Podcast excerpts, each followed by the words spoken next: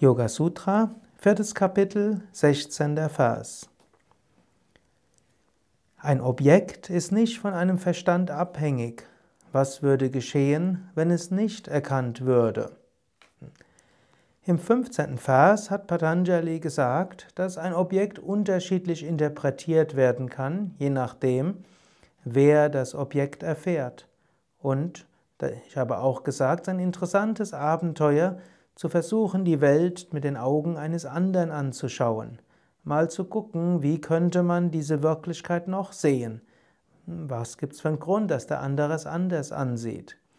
Patanjali sagt aber auch, das Objekt hat auch eine gewisse objektive Wirklichkeit.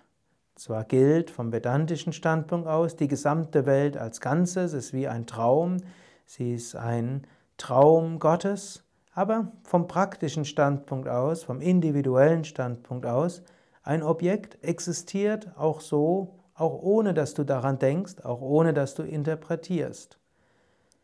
Es gibt eine gewisse objektive Wirklichkeit. Ich sage gerne eine gewisse objektive Wirklichkeit. Denn eine hundertprozentige objektive Wirklichkeit hm, ist wiederum schwierig.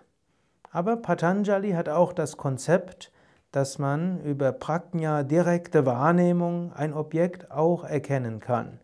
Es ist durchaus möglich, ein Objekt weniger von subjektiver Wahrnehmung auszusehen und mehr von dem Objekt an sich aus. Zum Beispiel, angenommen, du siehst einen Menschen. Du könntest diesen Menschen gleich, vielleicht hat er lange Haare oder ähm, irgendwelche besonderen Locken oder eine Hautfarbe. Und du kannst jetzt entweder sofort zu, zu Schlüssen kommen, dann redet er vielleicht noch auf eine bestimmte Weise und je nach Erfahrungen, die du vorher hattest, wirst du sofort anfangen zu urteilen. Oder du kannst probieren, diesen Menschen, der seine eigene innere Wirklichkeit hat, seine eigene Weise, das Universum zu sehen, du kannst probieren, ihn aus sich selbst heraus zu verstehen nicht gleich zu beurteilen, nicht gleich äh, ein Bild davon zu machen. Man sagt gerne, der erste Eindruck sei so wichtig. Und vielleicht mag das in gewissem Grade auch stimmen.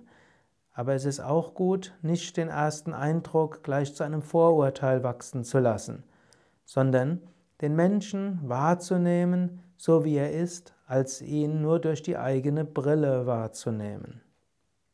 Beim nächsten Vers sagt Patanjali noch mehr dazu. Bis zum nächsten Mal, alles Gute.